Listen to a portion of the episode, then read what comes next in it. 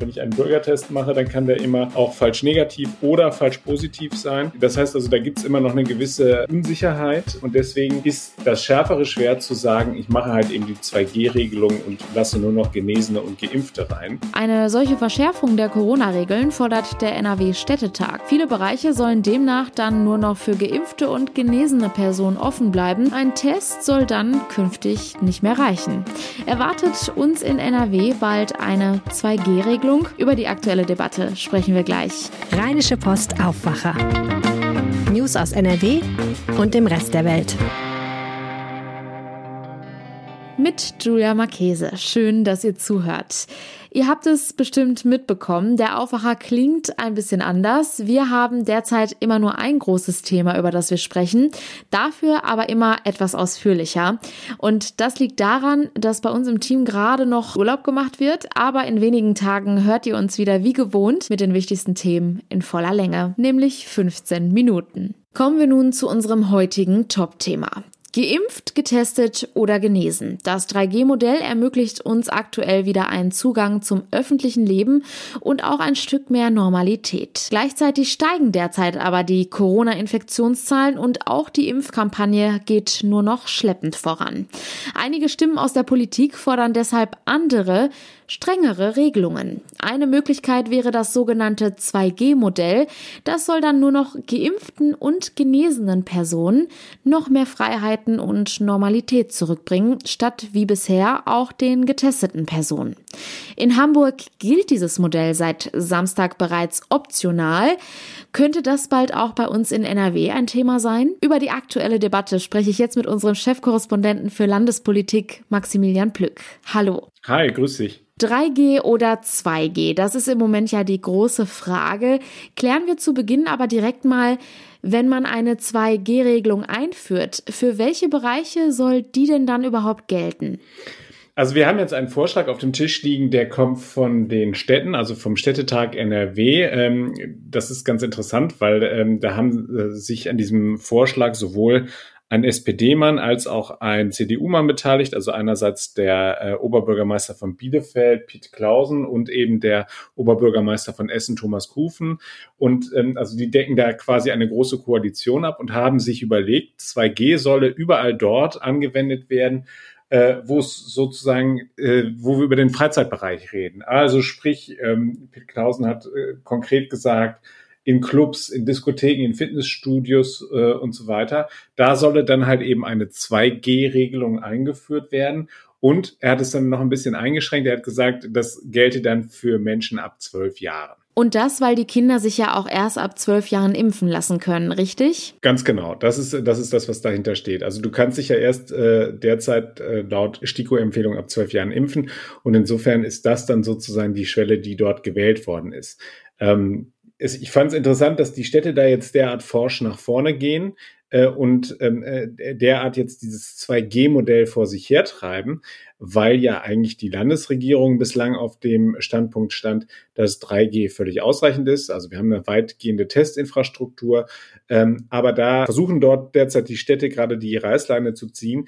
Äh, eben, du hattest es vorher angesprochen, wegen der steigenden äh, Inzidenzen. Also wir haben beispielsweise jetzt Städte wie Wuppertal, da äh, reden wir über eine äh, Inzidenz von 250, also 250 Neuinfizierte je 100.000 Einwohner innerhalb von einer Woche.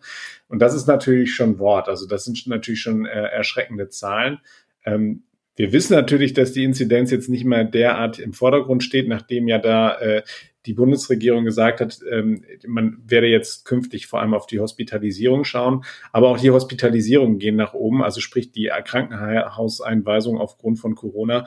Und da sind die, ähm, sind die Bürgermeister jetzt offensichtlich in Alarmstimmung. Allerdings muss man gleich dazu sagen, sie können das natürlich nicht auf eigene Kappe ändern, sondern das, äh, das ist immer noch Sache des Landes. Und da sehe ich doch erhebliche Widerstände. Was denkst du denn, wie wahrscheinlich das wäre, dass das dann in NRW eintreffen könnte?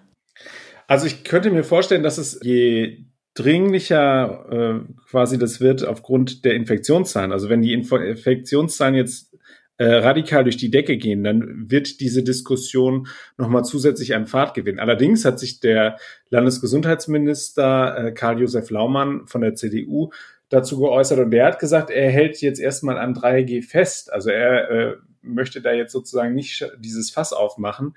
Ähm, und er kriegt da auch Rückendeckung. Also beispielsweise die Gastronomen, die äh, haben mir gegenüber ganz klar gesagt, sie lehnen das ab, weil sie finden, dass dann halt eben die Impfpflicht durch die Hintertür kommt, und zwar durch die Restaurant-Hintertür, dass dann halt eben die, die, die Gastronomen quasi dafür verantwortlich sind, dass am Ende sich doch alle impfen lassen müssen. Ähm, wir müssen natürlich im Hintergrund äh, oder im Hinterkopf haben, ab Oktober kosten die Tests ja auch Geld. Das heißt also, ein Bürgertest, den muss ich dann halt eben aus der eigenen Tasche bezahlen. Und da werden sich natürlich sowieso der eine oder andere überlegen, ob sie sich dann nicht vielleicht doch noch impfen lassen. Nur du hast es gerade ja vorher auch angesprochen, die Impfmüdigkeit, die ist doch mittlerweile relativ weit verbreitet. Hm. Aktuell müssen ja Menschen, die weder als geimpft oder genesen gelten, bei Freizeitangeboten wie zum Beispiel einem Besuch im Restaurant einen Corona-Schnelltest machen oder aber auch bei beispielsweise Besuchen in Diskotheken sogar einen PCR-Test. Warum ist das, so wie man es aktuell handhabt, nicht schon ausreichend? Warum bedarf es da weiteren Einschränkungen? Also wenn wir über die 3G-Tests reden, dann reden wir ja in erster Linie über die Bürgertests. Du hast recht, bei diesen äh, Veranstaltungen, wo wir ganz, ganz nah aneinander sind, sprich bei, in den Clubs und Diskotheken, da ist es halt eben, ähm, da reden wir dann halt eben über PCR-Tests. Aber es ist halt eben schon, sagen wir mal, ein radikaler Schritt zu sagen, ich nehme diese ganzen Getesteten einfach raus. Testen ist natürlich immer noch mit Unsicherheiten behaftet. Da dürfen wir uns nichts vormachen. Also ein, ein, wenn ich einen Bürgertest mache, dann kann der immer äh, auch falsch negativ oder falsch positiv sein. Ähm, das heißt also, da gibt's immer noch eine gewisse äh, Unsicherheit ähm, und deswegen ist das schärfere Schwert zu sagen, ich mache halt eben die 2G-Regelung und lasse nur noch Genesene und Geimpfte rein ähm, und die dann auch nur noch untereinander. Ähm, das ist sozusagen schon auch eine, eine ideologische Frage, ob ich das halt eben so möchte oder halt eben das andere. Wir müssen uns vor Augen führen, dass diese Delta-Variante, über die wir ja in den vergangenen Wochen immer schon wieder äh, berichtet haben, dass die eben sehr, sehr leicht sich verbreitet. Ähm, also die, die ist, ist sehr viel ansteckender als die Varianten, die wir davor gesehen haben. Und deswegen jetzt halt eben auch diese Sensibilisierung, die dort vorherrscht. Und es ist natürlich so, ähm, wir, wir haben halt eben jetzt diese steigenden Zahlen, die vor allem halt eben bei den jungen Menschen stattfinden, bei den jungen Menschen, die halt eben im Freizeitbereich unterwegs sind. Also die, das reden wir jetzt nicht äh, darüber, dass sich noch wahnsinnig viele äh, 80, 90-Jährige anstecken. Das ist, waren ja die vulnerable Gruppe, die wir ganz am Anfang sehr intensiv geschützt haben. Die Leute, die jetzt ins Krankenhaus kommen, die sind äh, jünger. Also der, der Altersschnitt von den Covid-Patienten auf den Stationen, der sinkt und sinkt. Das liegt natürlich auch daran, dass wir halt eben vorher eine Impfreihenfolge hatten und die Alten zuerst geimpft haben, die eine höhere Wahrscheinlichkeit haben, dass sie schwer erkranken.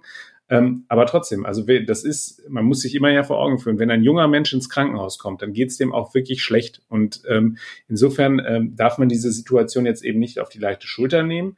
Ähm, die Frage, die sich mir halt eben stellt, ist, wie könnte dieses 2G aussehen, jetzt so wie es halt eben die Städte bei uns skizziert haben, oder eben dieses Optionsmodell in Hamburg. Dafür plädiert beispielsweise die SPD bei uns im Landtag. Diese 2G-Regel gilt ja jetzt seit diesem Samstag optional in Hamburg.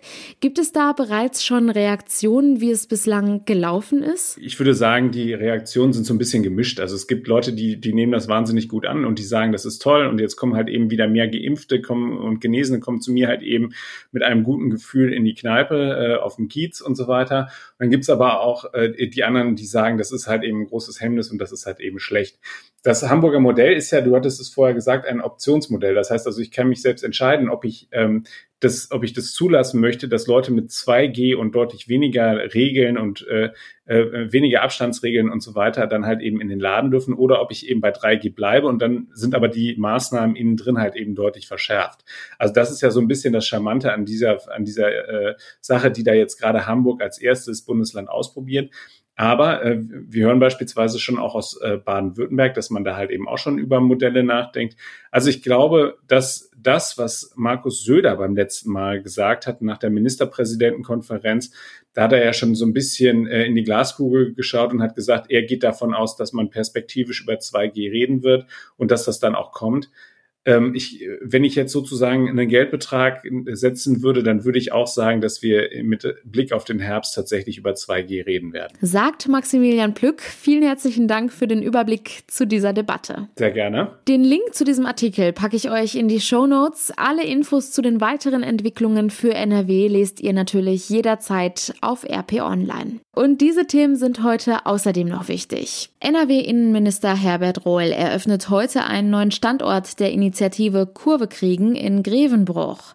Diese soll gefährdeten Kindern und Jugendlichen helfen, Wege aus der Kriminalität zu finden. Einen Monat nach dem Start einer Impflotterie haben sich etwa 3000 Studierende der Düsseldorfer Heinrich-Heine-Universität bei der Aktion angemeldet. Bei der Verlosung können zehn Teilnehmer 500 Euro gewinnen. Mitmachen können alle Studierende, die bis zum Start der Vorlesung am 11. Oktober vollständig geimpft sind. Die Hoffnung der Bauern in NRW auf eine gute Getreideernte hat sich nach den bisherigen Zahlen zerschlagen. Laut der vorläufigen Erntebilanz 2021 brachten die Landwirte rund 3,67 Millionen Tonnen Getreide ein. Damit liegt die Gesamtmenge um 0,9 Prozent unter dem Vorjahreswert. Das teilte das Landwirtschaftsministerium mit. Der Deutsche Wetterdienst zieht heute seine vorläufige Bilanz des Sommers 2021. Bisher zeichnet sich ab, dass es in den letzten drei Monaten deutlich zu viel geregnet hat. Bei der Temperatur und der Sonnenscheindauer liegt der diesjährige Sommer aber wohl ungefähr im Normbereich. Und zum Schluss werfen auch wir jetzt noch einen kurzen Blick auf das aktuelle Wetter. Und das sieht leider weiterhin grau aus. Der Tag beginnt stark bewölkt und es ist örtlich auch mit Schauern zu rechnen. Die Höchstwerte liegen bei milden 19 und 23 Grad. Auch morgen beginnt der Tag mit vielen Wolken. Es bleibt aber meistens trocken. Die Temperaturen liegen bei bis zu 23 Grad. Und das war der Aufwacher vom 30. August. Wenn ihr keine Folge mehr verpassen wollt, dann abonniert uns gerne in eurer Podcast-App. App. Und bei Fragen, Feedback oder Anregungen freuen wir uns über eine Mail an aufwacher.rp-online.de. Ich wünsche euch einen guten Start in die neue Woche. Ciao. Mehr Nachrichten aus NRW gibt's jederzeit auf RP Online. rp-online.de